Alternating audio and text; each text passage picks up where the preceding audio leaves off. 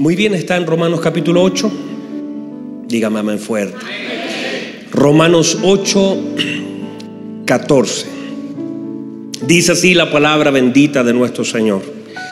Porque todos los que son guiados por el Espíritu de Dios, estos son hijos de Dios. Ese, ese hermano, usted estaba acá y ahora está acá. Superpoderes también. Usted tiene que aprender cuántas cosas en nuestra vida, en nuestra vida saldrían completamente distinto final si el versículo en nuestra vida por el Espíritu de Dios. Opción y sea usted mi de su vida, sea guiado, porque la Biblia dice el Espíritu de Dios, esos hijos de Dios. Mira lo que dice el, el, no habéis espíritu para estar temor. No podemos estar, no podemos sino que habéis recibido el espíritu de adopción por el cual clamamos, Abba Padre. El espíritu mismo da testimonio a nuestro espíritu de que somos hijos de Dios. Y si hijos, también herederos, herederos de Dios y coherederos con Cristo, si es que padecemos juntamente con Él, para que juntamente con Él seamos glorificados. Muy bien, toma asiento por favor.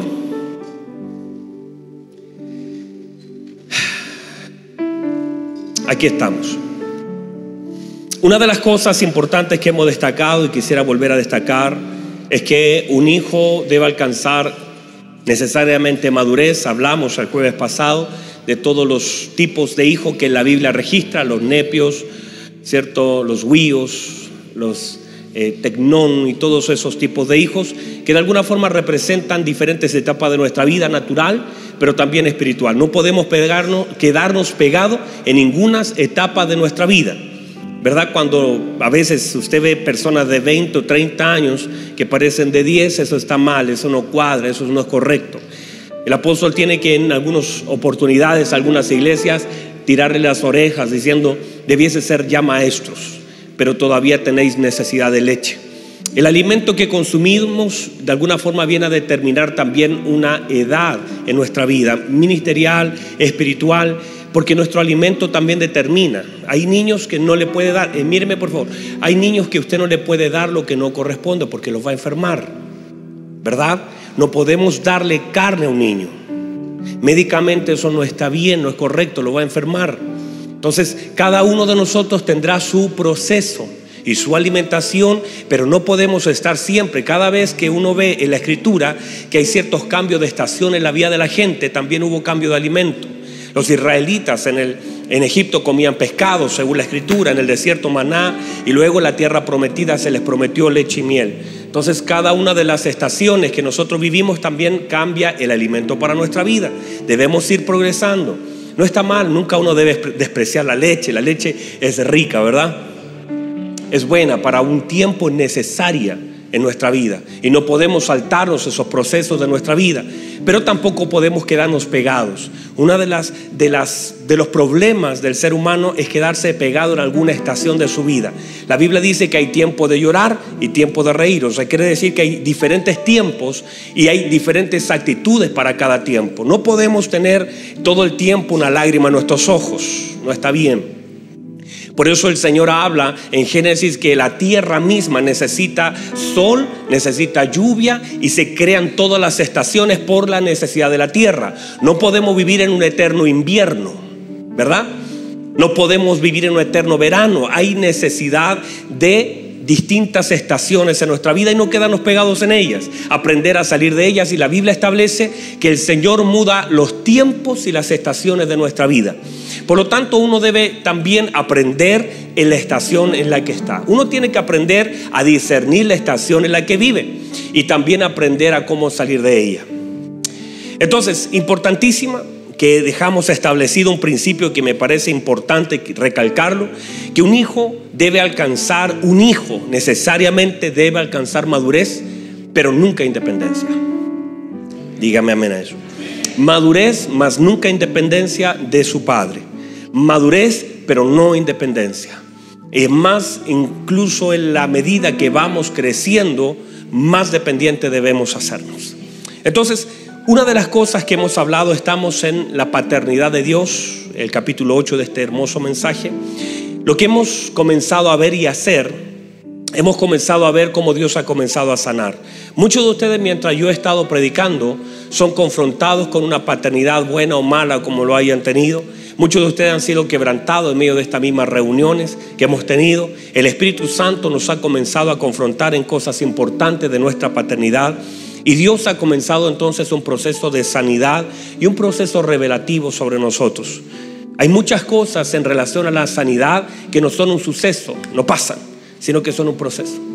Hay muchas sanidades en nuestra vida que no son un suceso, sino que son un proceso. Uno lo ve en la historia del buen samaritano. La Biblia establece que el buen samaritano con todo lo bueno que era y con todos los elementos que llevaba en su mano y con todo el dinero que él cargaba, no fue suficiente para provocar un suceso en la vida de aquel hombre, sino que provocó un proceso en su vida. El proceso de ir y echarle vino sobre sus heridas, echarle aceite, después llevarlo en su cabalgadura, ir al mesón, dejarlo, todo un proceso. Y todos nosotros en algunas áreas de nuestra vida necesitamos procesos sobre nuestras heridas. Y hay algunas cosas que son muy profundas en nosotros, que tienen que ser confrontadas y tienen que ser sanadas por el Señor. Entonces, muchas heridas en nuestra vida necesitan ser sanadas y sobre todo en esta área de la paternidad, mucho, mucho, mucho, mucho. Porque de hecho, ¿están acá todavía? Y de hecho, eh, el punto es este que todavía nosotros vivimos atados a muchas mentiras. La Biblia establece que conoceremos la verdad. Todos entendemos que esa verdad, ¿quién es? Es Cristo. No es algo, es alguien. Es Cristo, la verdad es Cristo. Y esa verdad, o sea, Cristo nos hará libres. De hecho, el Señor afirma esa palabra y dice, si el Hijo de Dios os libertare, seremos verdaderamente libres. Entonces, el nivel de libertad que nosotros vivimos tiene mucho que ver con el nivel de verdad que nosotros tenemos. En la medida que la palabra del Señor se nos va revelando a través de la obra del Espíritu Santo, porque la Biblia siempre ha estado en casa. Usted creció con una Biblia al lado, ¿verdad? Cada uno de nosotros creció con una Biblia en su casa. Algunos en el Salmo 23, otro ahí. Eh, tenemos una colección de Biblia. El tema no porque tengamos una Biblia tenemos libertad, sino porque la Biblia por medio del Espíritu Santo nos es revelada la verdad de Cristo en ella. Y ese nivel de verdad nos genera libertad. Esa libertad entonces nos conecta con el Señor. Muchas cosas en nuestra vida en relación a la paternidad entonces son ataduras. Mucha gente hasta este día, y quizás hacia atrás, y todavía gente que tiene que sacudirse ciertas cosas, tendrán que comenzar un proceso de sanidad y perdón.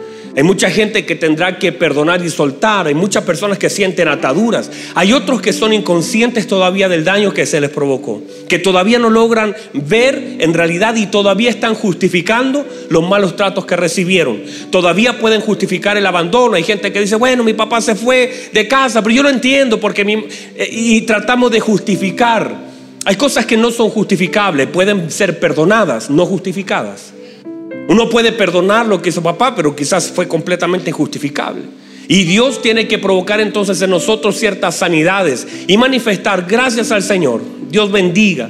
Dios bendiga a todas esas mamitas que salieron adelante, que lograron criar a sus hijos, aunque el papá se fue, se murió, se separaron, quizás qué cosa, no vamos a meternos en ese tema hoy, pero, pero esa mamá salió adelante, Dios bendiga a todas esas hermosas mujeres que salieron adelante y siempre digo postergando sus propias vidas en favor de sus hijos.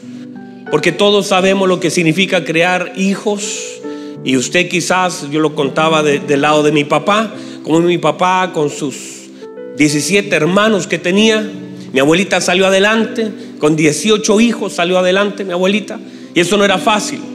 No era como hoy, la cosa era mucho más difícil, con tantos hijos, porque toda familia antigua era grande, ¿verdad?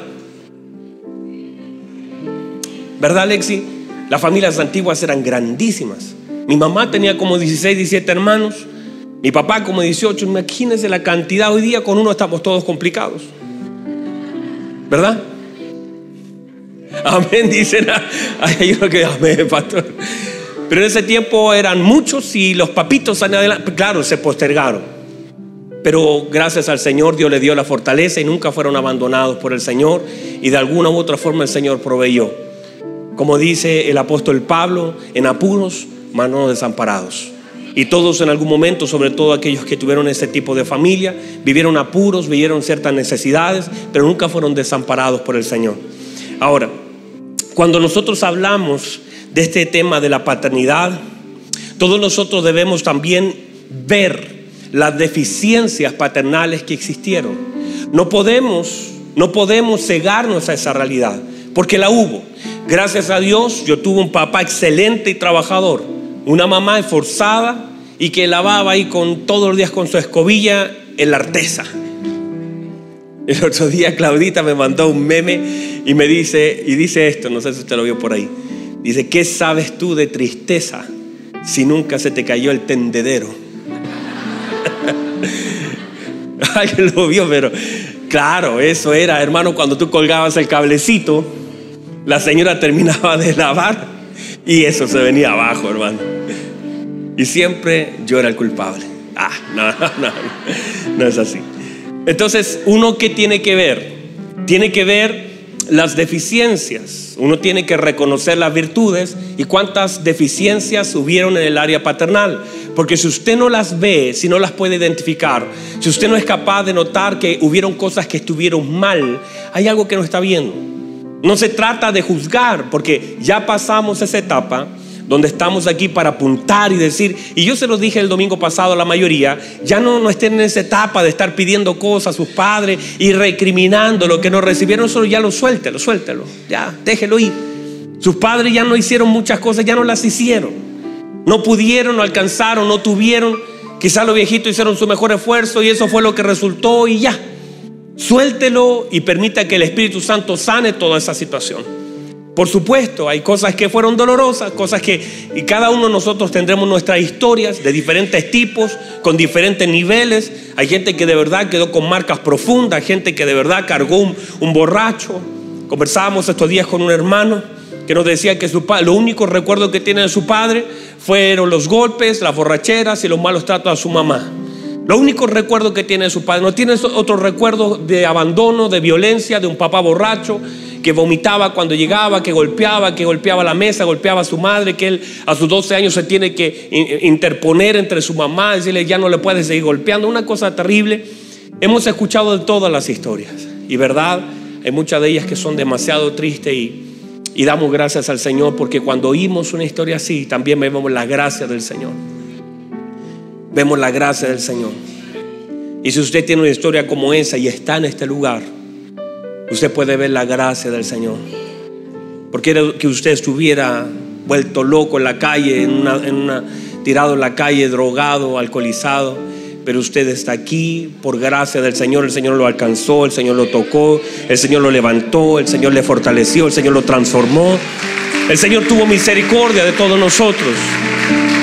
Su gracia nos alcanzó. Pero por supuesto, nuestra tarea en este tiempo es poder revelar la paternidad de Dios. Y pido a Dios y en mis oraciones está que el Señor me dé entendimiento para tratar de conectarlos con el Padre. La misma tarea que tuvo el Señor Jesucristo, puente, el que me ve a mí ve al Padre. No hablo por mi propia cuenta, hablo lo que escucho del Padre. El Padre sabe, todas esas cosas fue el, Señor lo que quiso hacer es tratar de conectar a la gente con el Padre. Eso fue la tarea del Señor Jesucristo, no conectar y hemos hablado de la importancia de no conectar a la gente con el pastor. No está mal que nos amemos. Créanme que cada vez que le doy un abrazo a la entrada o la salida, cada vez que usted viene a conversar conmigo, cada vez que hablamos por teléfono, cada vez que nos abrazamos hay cariño, pero mi tarea no es conectarlos conmigo. El día de mañana bien pudieras tener otro pastor. El día de mañana usted bien pudiera estar en otra ciudad. El día de mañana usted podría estar en otra congregación. Espero que no. Pero si es así, lo más importante no es que se conecte conmigo. Lo más importante es que se conecte con el Señor. Mi tarea con mis hijos no es hacer que mis hijos a los 40, 50 años todavía me llamen para pedirme algo. Mi tarea es hacer independencia en el corazón de mis hijos para que sean conectados con el Padre. Hemos dicho que cuando la gente pone sus cargas en los oídos de los hombres falla. Mi tarea es que usted poniendo la carga en los hombros de nuestro Señor no sea necesario poner la carga en los oídos de la gente. Si nosotros ponemos nuestra carga en Cristo, no necesitamos a las personas para echar nuestros problemas. Muchas personas se están contándole a él, a él, a él, a él, a él y después lo publican por Facebook. No, no, no haga eso de poner, estoy tan triste, no sé qué hacer. Y ahí hacia abajo, ¿y qué te pasó, amiga? Esas cosas no las haga. No, no las haga. No es necesario. Ay, ayer leí una de esas y estuve a punto de bloquear, hermano.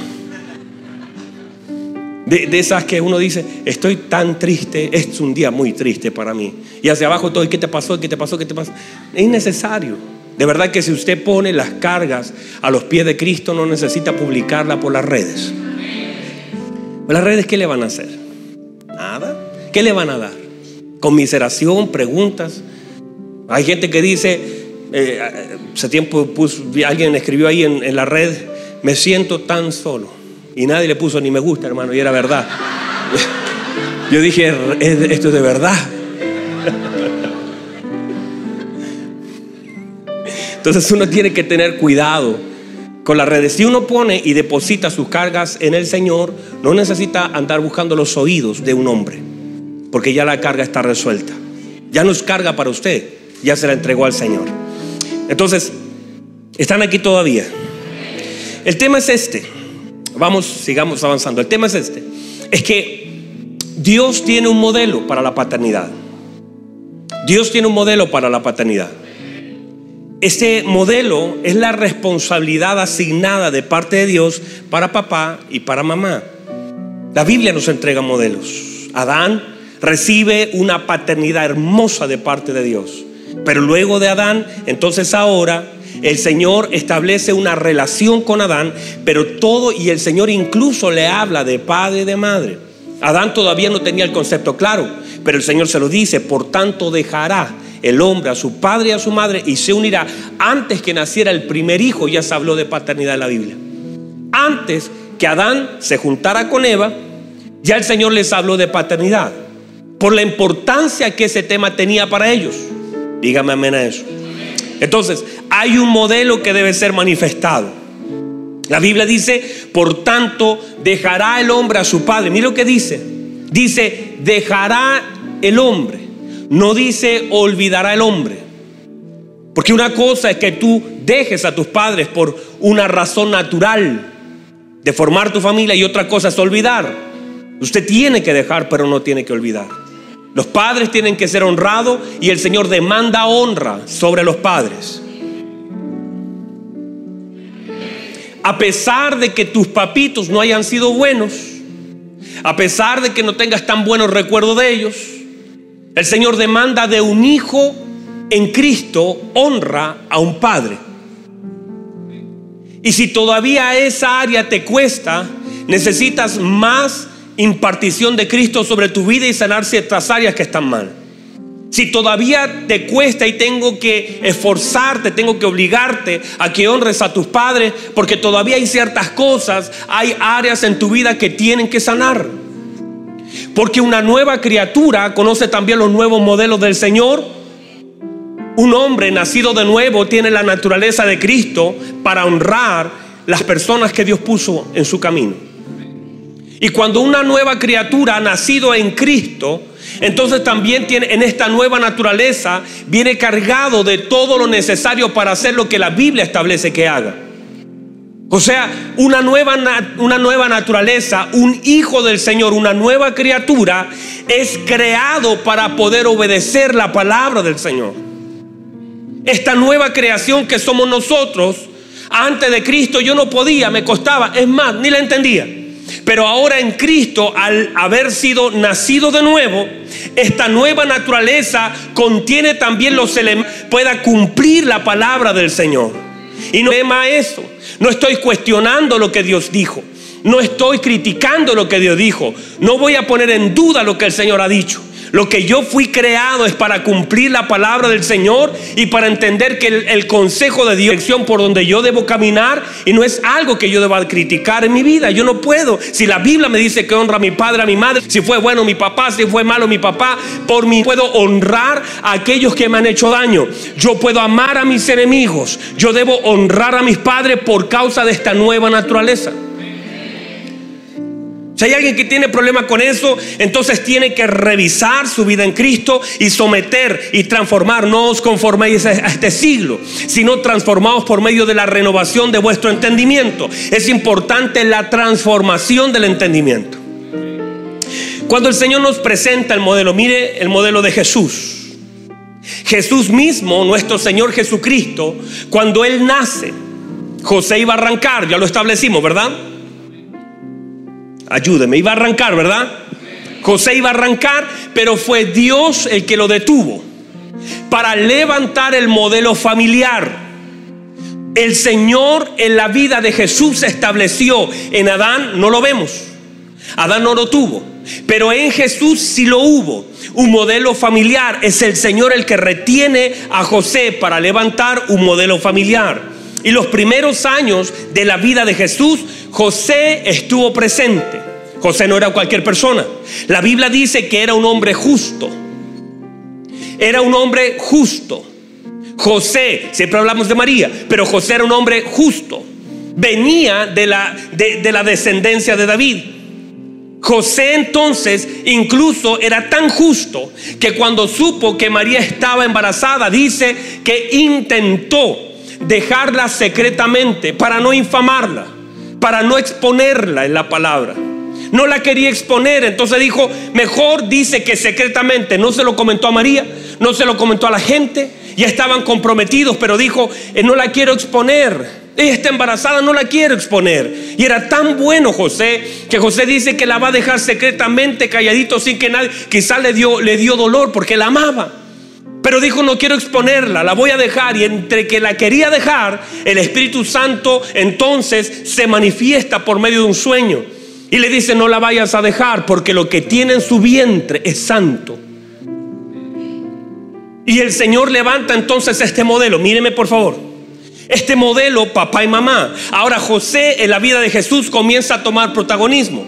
En un momento el Señor le dice a José, a José, le habla a José y le dice, vaya, de, vaya allá a Egipto y espere un tiempo allá porque lo están buscando para matar. Y José dice que tomó a, a María y tomó a Jesús y se lo lleva a Egipto. Y comienza todo un proceso. Luego a los 12 años, usted conoce la historia, Jesús se pierde en el templo, aparece otra vez José, pero luego de eso, ya José no existe más. No sabemos qué sucedió con él. Hay un montón de explicaciones y supuestos, pero bíblicamente no hay nada. Desaparece. Ahora, ¿desaparece por qué? No lo sabemos. No lo sabemos. No está, no aparece. Tal vez falleció. Tal vez ya no está. Pero mire, míreme por favor. Pareciera que intencionalmente, porque Dios es intencional. No es casual. Intencionalmente José desaparece.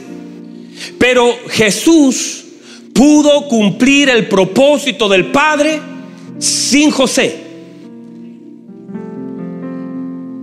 José hizo su mejor esfuerzo como hombre para entregar una paternidad en la vida de Jesús. Hasta los 12 años aparece.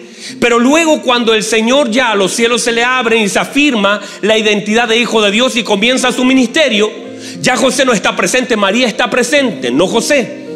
Ahora, ¿dónde está José? ¿Qué pasó con José? No lo sabemos.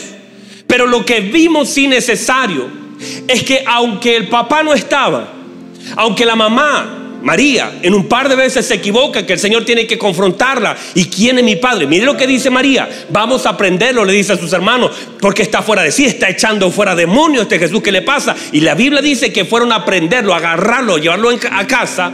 Y Jesús se para en medio de ellos y él dice, ¿quién es mi madre? ¿Quién es mi padre? ¿Quiénes son mis hermanos? Aquellos que hacen la voluntad, los que están alineaditos, esos son mis hermanos, ese es mi padre y ese es mi madre. Ahora, ¿qué necesitó Jesús para cumplir su ministerio? La paternidad de Dios. Míreme por favor, ¿qué necesitó Jesús para cumplir el propósito de Dios sobre su vida? La paternidad de Dios. José no aparece, pero sí nunca Dios dejó de estar presente en la vida de Jesús. Se lo voy a decir así. Usted todo lo que necesita para cumplir el propósito de Dios es que su Padre esté presente en el asunto. Pastor, se me fue, mi, mi, papá me abandonó, mis hermanos me despreciaron, no hay problema. Si se fueron, muy triste, ámelo. Si regresa, perdónelos. Pero usted lo que necesita para cumplir el propósito de Dios, lo que nosotros necesitamos para cumplir el propósito de Dios, no está en alguien humano. A veces equivocadamente descansamos demasiado las personas y a veces nuestros soportes son papá, mamá, no es que me ayuda con mis hijos, me ayuda con la mercadería, me ayuda. Y están tomando un rol equivocado en mi vida. Está mal, pastor, que me ayude para nada. Pero no los vaya a poner en un lugar equivocado. Porque usted lo que necesita para cumplir el propósito de Dios es que la paternidad de Dios se active sobre su vida y usted sepa que su proveedor, su sustento, su ayuda y su primera conexión no es con un hombre, es con Dios. David con todo que lo estaban dejando y abandonando, porque si hay alguien que en la vida, en la Biblia nosotros vemos, que tuvo no solamente un papá que lo abandonó, un papá presente, pero mejor que hubiera sido ausente. Un hombre que lo despreció, un hombre que lo humilló, un hombre que lo postergó, un hombre que, que lo afectó. Una paternidad afectada es la paternidad de David en la vida de Isaí. Si ya la comparación es mala entre hijos, la postergación es peor. Isaí no tenía ninguna consideración con su hijo. Isaí no lo llamaba, no lo atendía, no lo cuidaba, no lo consideraba, jamás lo consideró una opción para Dios. Pero Dios, que es el Padre y que conoce el corazón de sus hijos, aunque para su padre natural David no existía, para Dios ese hijo era importante. Y aunque David estaba detrás de las ovejas literalmente, nadie podía ver a David. Sus hermanos no le veían, su padre no le veía, estaba olvidado para su familia. Él asimismo habla de ser casi un desconocido, un dejado. En pecado me concibió mi madre. Tal vez los historiadores, algunos eruditos dicen que era causa de violación, de fornicación. No lo sabemos. El tema es que para los hombres desechado, para Dios considerado. Y David entonces, su camino, su proyección, su propósito, su manifestación estuvo basada en su relación con Dios. Llegó a decir el Salmo 27:10, aunque mi padre y mi madre me abandonen ya lo he vivido, ya lo he sufrido. Aunque ellos me dejaren, me abandonen, Dios me recogerá. Y entender entonces que la vida de nuestro Señor Jesucristo, la figura de su Padre fue determinante en el cumplimiento del propósito. Se lo voy a plantear así. No importa quién lo dejó. No importa la historia que tenga usted. Eso, eso fue, eso afectó, pero no quiere decir que lo va a determinar. Sus padres le afectaron, sus padres le dañaron, pero no lo pueden determinar. Si usted se conecta correctamente con Dios, aunque eso afectó, no lo puede determinar. Conéctese con su Padre. Me dice amén. Entonces, por supuesto, hace como un poquito calor, ¿verdad?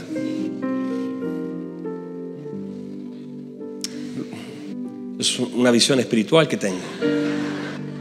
De pronto préndeme el segundo aire, papito, no importa que tenga un poco de ruido, pero prefiero el ruido que los desmayos.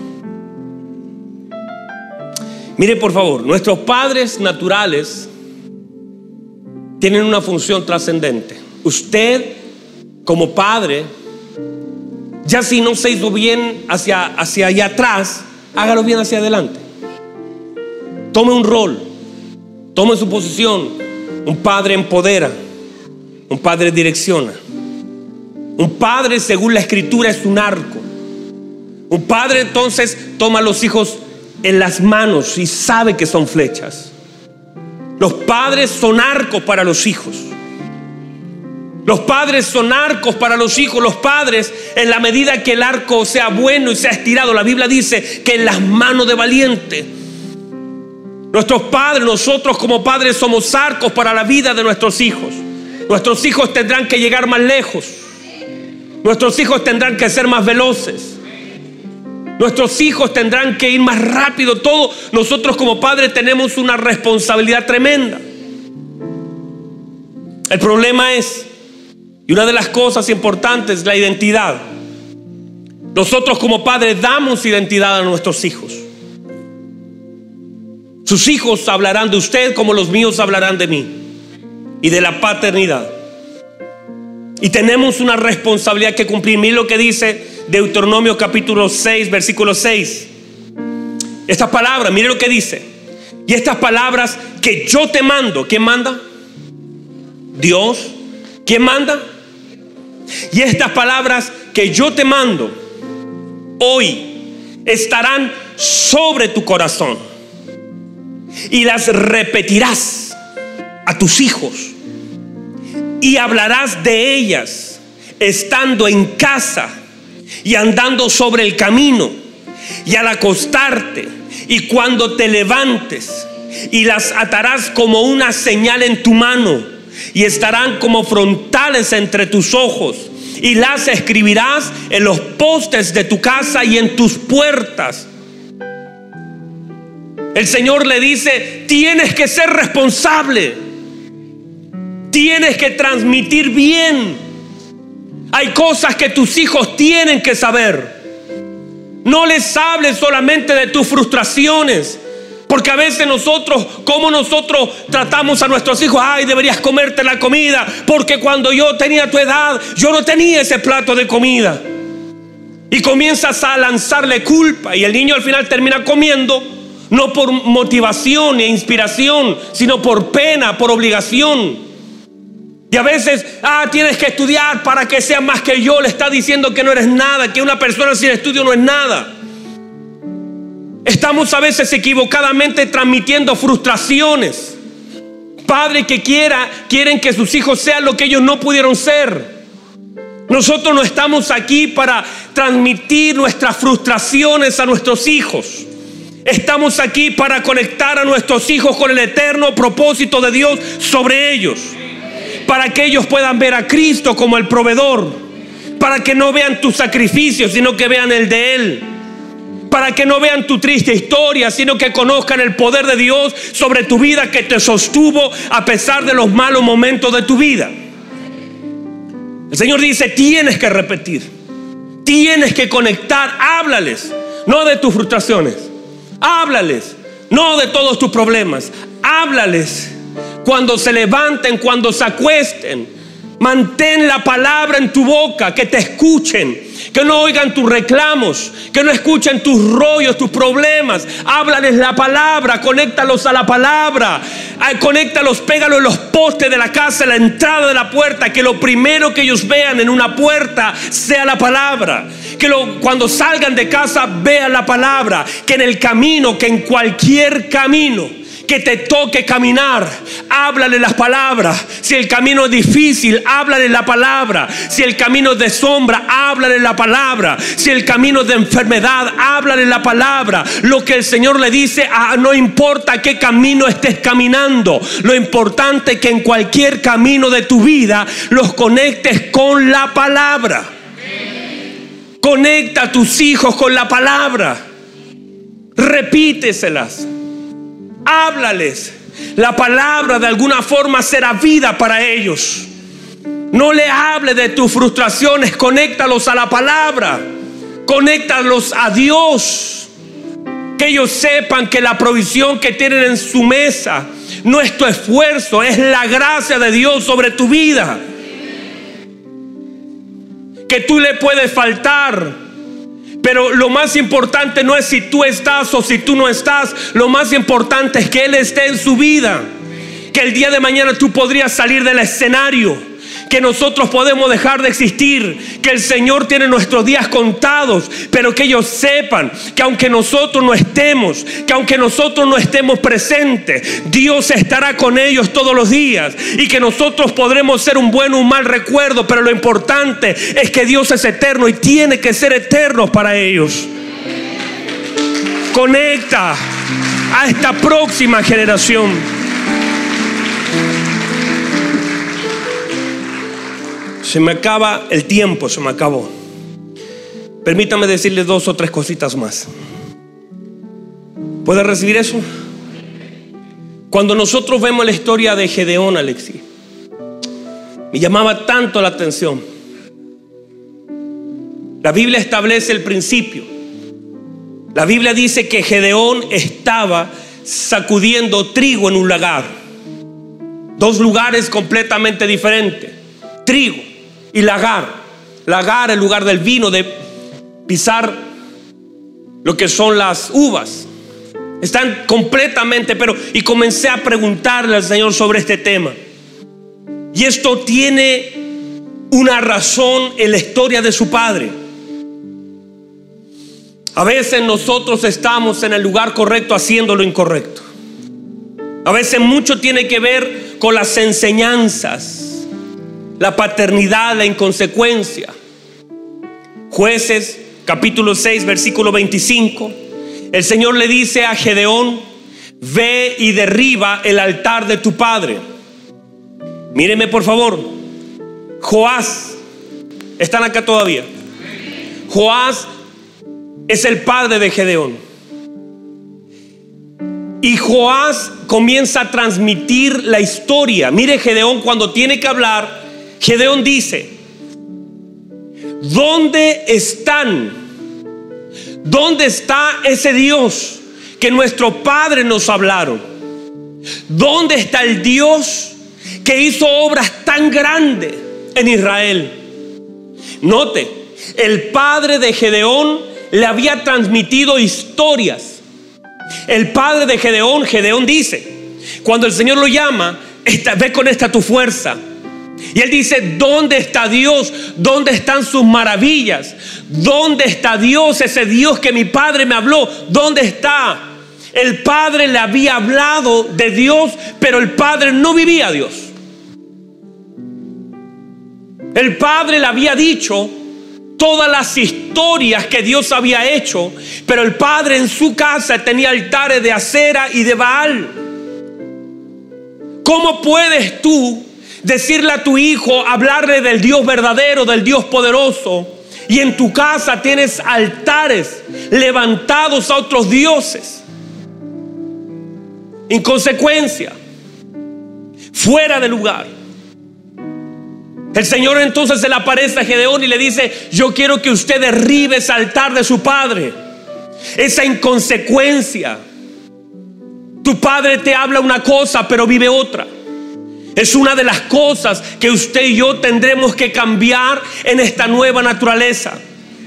En Cristo, que nuestros hijos no solamente escuchen lo que le hablamos de Dios, sino que vean lo que vivimos de Dios. Que nuestros hijos no solamente nos escuchen hablar del Señor, sino que nos vean vivir a Cristo. Usted tiene que saber que su Padre, Dios, es consecuente. Lo que Él ha dicho, Él lo cumplirá. Él dijo que vendría y vino. Dijo que moriría y murió. Dijo que nos perdonaría, nos perdonó todo lo que él dijo y Mateo lo afirma de una forma tan magistral y esto sucedió para que se cumpla la escritura, porque lo que vino a ser mi Señor fue a cumplir la escritura. Tragedia, la tragedia más grande. Por favor, jueces, capítulo 2, versículo del 6 al 10. No sé si multimedia lo puede poner, jueces 2, del 6 al 10. Y póngase en pie, por favor, voy a terminar. Lo voy a dejar aquí con este texto. Mire lo que dice. Mire, ayúdeme a leer. Porque ya Josué había despedido al pueblo. Y los hijos de Israel se habían ido cada uno a su heredad para poseerla. 7. Y el pueblo había servido a Jehová todo el tiempo de Josué y todo el tiempo de los ancianos que sobrevinieron a Josué, los cuales habían visto todas las grandes obras de Jehová que él había hecho por Israel. Pero, mire lo que triste, pero murió Josué. ¿Qué pasó? Murió Josué. La pregunta es, ¿qué pasará cuando usted no esté? ¿Qué pasará cuando usted ya no esté? Otra vez, no me saque el texto, mija. Pero murió Josué, hijo de Nun, siervo de Jehová, siendo de 110 años, jovencito. Y lo sepultaron en su heredad, Timnat será, que es juntos, en el monte de Efraín, al norte del monte de Gaz. Por si alguien quiere ir, ahí está la dirección. Mire, este, para mí, este es uno de los textos más tristes toda la escritura. Por favor, esto es una tragedia. Y toda aquella generación también fue reunida con sus padres, o sea, murieron. Y se levantó después de ellos otra generación, estos no son sus hijos. En el nombre del Señor, esos nunca serán sus hijos. Otra generación que no conocía a Jehová ni la obra que él había hecho por Israel. Manténgame ese texto ahí, por favor. Atención. Este, esto es lo que no puede pasar. Esto es lo que usted no puede permitir. Usted será la plataforma para la próxima generación. La próxima generación tendrá mayor entendimiento que nosotros. La próxima generación será una generación que no tropezará donde nosotros tropezamos. Oro al Señor para que mis hijos conozcan más de lo que yo conocí a más temprana edad. No se puede romper la historia porque no transmitimos correctamente, porque no fuimos consecuentes y consistentes. Una generación completa. Y si usted sigue leyendo hacia abajo, y, la tarea es que siga leyendo lo que pasa más después de este verso, y dice que ellos fueron fracasados, que donde iba las cosas le eran contrarias, que vivieron en aflicción. Eso es lo que le pasa a una generación que no conoce a Dios, que los padres no transmitieron correctamente las obras del Señor.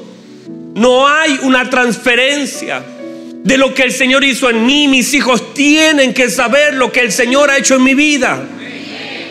Mis hijos tienen que saber lo que el Señor hizo por mí, cómo me encontró, cómo me perdonó. Ellos están disfrutando hoy del favor de Dios sobre mi vida y ellos tienen que saber. La próxima generación no puede ser una generación insensible al Señor, tiene que ser una generación entendida en los tiempos, una generación que ame a Dios, una generación que de los primeros años de su vida sea llena del Espíritu Santo, movida y guiada por el Señor, una generación que esté dispuesta a ir a Babilonia y no contaminarse con la comida del rey, que esté dispuesta a entrar al horno de fuego, pero no doblar su rodilla frente a la presión del mismo infierno. Una generación de convicciones sólidas, una generación que ame y reconozca a Dios en todos sus caminos, una generación que honre a Dios con su vida, que pueda llegar más lejos de lo que nosotros llegamos. Nosotros le daremos el piso, pero ellos seguirán sobre nosotros a las próximas generaciones hasta que el Señor venga por su iglesia, hasta que el Señor descienda y se encuentre con una novia ataviada, llena, blanca, pura, sin mancha y sin arruga. Una generación que honre a su Dios.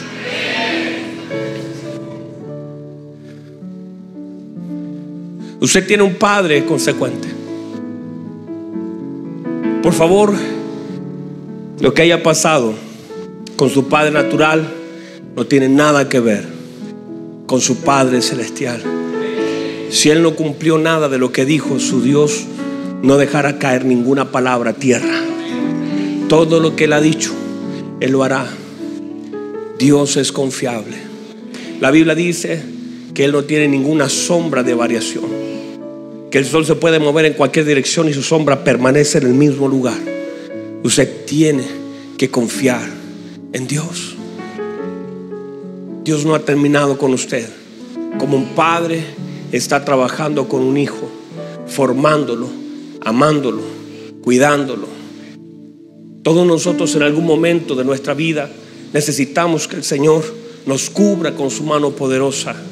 Todos en algún momento vimos la ausencia, porque nuestros padres no, no podían estar en todo lugar de nuestra vida. En el colegio no estuvo, quizás en tus, cuando te humillaron no estuvo. Y gran parte de, nosotros guardamos esas cosas en el corazón de cuando nos faltó ese abrazo, esa contención, ese defender. Pero tu Dios no te va a fallar. Tu Dios está estado contigo. Mire lo que dice el Señor para Jeremías y toma autoridad sobre el llamamiento de Jeremías. Jeremías, antes que usted naciera, yo lo conocí. Usted no, es una sorpresa, Jeremías. Jeremías, antes que nacieras, yo te santifiqué, te di por profeta, te di un propósito. Jeremías van a pelear contra usted, pero no lo van a vencer. Yo estoy contigo para librarte. No importa quién pelee contra ti, eso es irrelevante. Quien se levante, quien se vaya, quien le haga problema. Yo estoy, van a pelear contra ti. No podrás evitar las peleas, pero yo estoy, yo soy tu padre, Jeremías, y yo estoy aquí para librarte, dice el Señor. No importa quién se levante, si yo estoy, no importa quién se vaya, si yo me quedo, hermano, usted tiene que aprender a vivir en la paternidad de Dios. Camine seguro, camine confiado, descanse en el Señor, hable con su Padre, comuníquese, hable con su Señor. Él escucha, Él le conoce y Él le ama con todo su corazón. Levante sus manos, por favor. Padre, en el nombre de Jesús, ahí donde está, ahí donde está. Ahí donde está, siga soltando lo que tenga que soltar. Siga perdonando lo que tenga que perdonar. Y siga reconociendo al Señor como su Padre amado. Como ese Padre que no te fallará jamás. Aprenda a conocer a Dios. Bienaventurado el pueblo que conoce a su Dios. Si lo conoces, caminarás seguro. Si lo conoces, estarás confiado. Si lo conoces, esta noche irás a dormir. Y cuando pongas tu cabeza en la almohada, sabrás que Dios tiene el control de tu mañana. Que de tu mañana también está Dios. Que Él no te va a dejar. Que Él no te va a soltar. Los brazos de papá son fuertes. Los brazos de papá no te van a soltar. Él no se va a ir. Él no te abandona. La Biblia dice que Dios no abandona la obra de su mano. Él no te va a abandonar. Tiene un compromiso con sus hijos.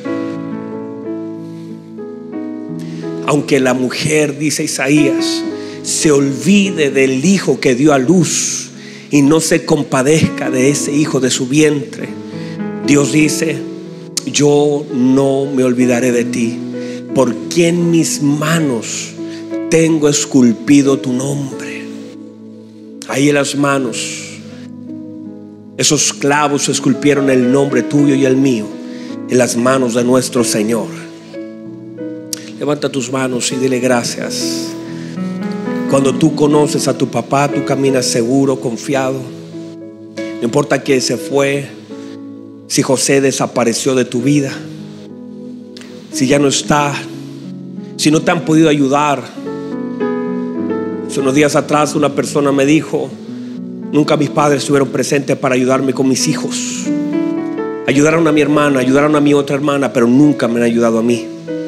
Quizás tus padres nunca te han ayudado, nunca han podido colaborarte en nada, nunca pudieron darte nada económicamente, no pudieron siquiera pagar tus estudios. Eran limitados, pero tu Dios no es como tus padres. No vayas a humanizar la figura de tu buen Padre Dios. Levanta tus manos, Padre, gracias.